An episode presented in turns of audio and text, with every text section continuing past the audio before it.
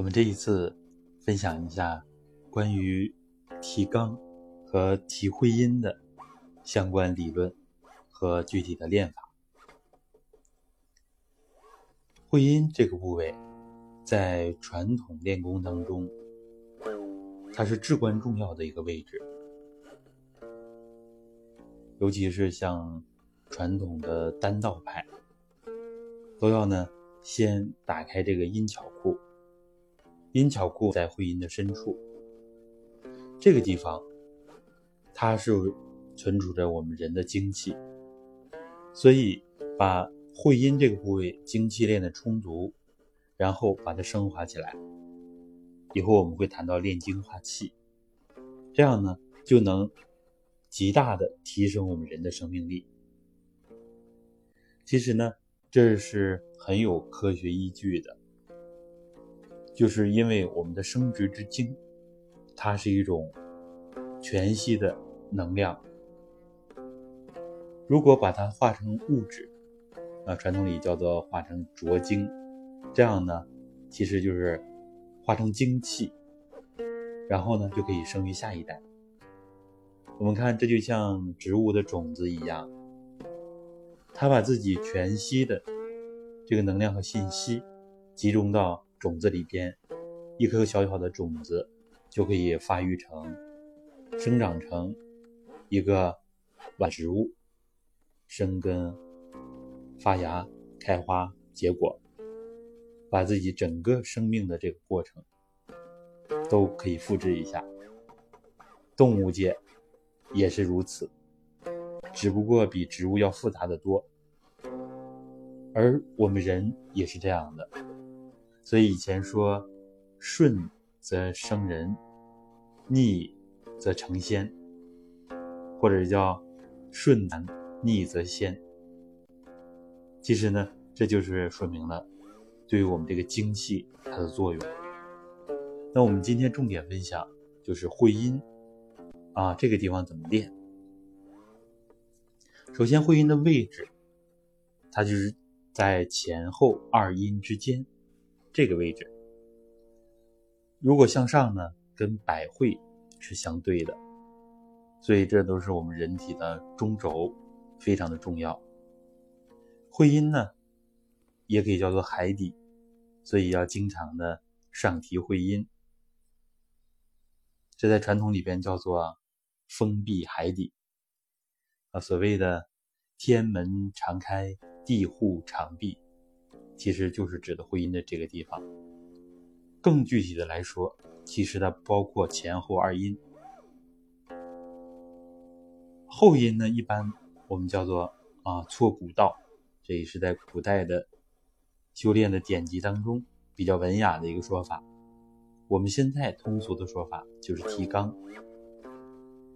那么呢，这三个位置，它其实有一些细微的差别。我们初期呢，可以不分的那么清楚，就是你体会忍大便、忍小便的感觉。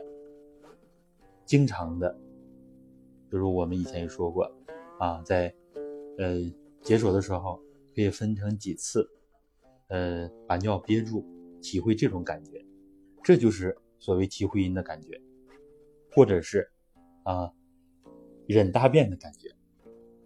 这么一说，确实显得不太文雅。不过呢，这个地方关系到我们的健康、疾病与衰老等等，非常非常关键的一个问题。按西方科学来说呢，他们不太认可这一块儿，他们认为呢，就是人这个频繁的失掉这个精气，认为没有什么，认为只是蛋白质。但是我们的传统文化却不这样认为。尤其是我们中国人啊，纵欲的人呢，一定是早衰的啊。当然，这里边人的先天素质不一样，所以呢，也会有一些呃不太一样的情况啊。的整体来说都是这样的。所以，我们现代人怎么办？我们不能像佛道两家一样清修、清心寡欲啊，不成家。我们绝大多数人。其实都要负起家庭这个责任。在这种情况下，就涉及到在家练功和生活当中练功这样的问题。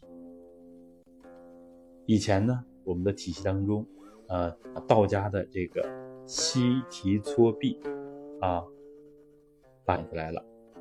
实际上就是，像我们在练功，有的时候精气充足之后，就会产生性兴奋，所说的火子石啊，道家称之为火子石。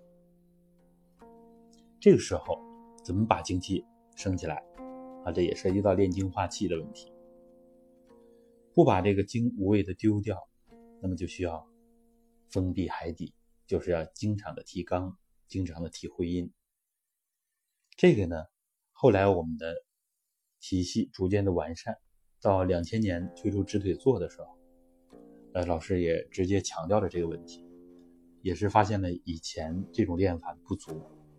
就是呢，在提会阴的时候，啊，有没有力量，这是一个关键的问题。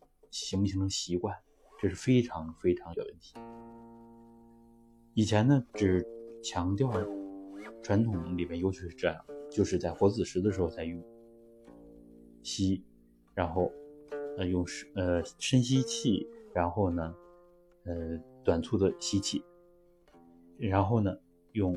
咬紧牙关，舌抵上颚，然后低头握拳，然后脚一抓，意念往头上升，这样一个完整的一个过程，其实就是让这个时候不动念头，然后通过形体，通过这么猛烈的呼吸，这样，然后提到头顶上去。不过后来发现一个问题，就是很多人到这个时候啊，不一定能成功啊，成功率比较低，就是因为平时没有练的习惯。没有形成力量，意志的力量不够，然后形体的本能反应也不够，因为我们人的本能反应呢都是精气充足，它就会啊变成后天的精，这样去繁殖下一代，走这条路。所以呢，我们想身体更好的话，就的啊把它收一收。年龄，尤其年龄越大的啊越应该这样，身体越弱的越应该珍惜自己的这个精气。不能太随意的消耗，怎么办呢？就是像刚才说的啊，平时的人大便、人小便这样的感觉，经常的练，找到这个感觉之后，没事的时候轻轻的一提，一松，总提着一定是提不住的。所以呢，我们强调一提一松，一提一松。平时练可以微微的平门，然后一松，一提，一松，一提，一松就放松，这样经常这样，我们说的底气就足了。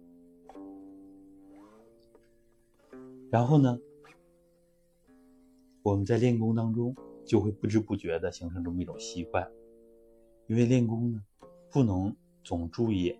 呃，灵百会呀，提会阴呐，这平时的调形啊，等等，因为练功的时候，这些东西应该是在平时练习非常熟练的基础之上，自然而然的一调形就对。我们一练通功，立刻灵百会天门打开，然后封闭海底，这形成一个定式。这样的话练功就容易了，我们的人的精气也变得充足。逐渐的也就升华起来了，能更好的养我们的五脏。尤其是啊，有一些人啊，比如说他呃有梦遗的这个习惯啊，一做梦把这个精气丢掉了，这样的话更要多练这个，而且要用一点力气，一吸气，平时总这么练。当然，专门练直腿坐的明劲儿练法是更好的，这样。就会把这个问题解决掉。再比如，有的人啊有痔疮，痔疮呢一般是气血下行的太厉害，我们也是这么一提一松，一提一松。从局部来说，它的气血变得通畅，而且呢把我们的气血精气升起来，这样的话呢，对我们身体还是更有帮助的。这呢，就是我们分享的关于提会阴和提肛。当然，以后呢，我们在练直腿坐的时候，要把这个提三阴啊，前阴、后阴、会阴，要把它逐渐的分开。这样的话呢，就是更精细、更深入的练，还有不同的用啊，配合不同的姿势有不同的用。比如说腰前塌怎么用？腰后凸怎么用？这有具体的，到时候我们再跟大家分享。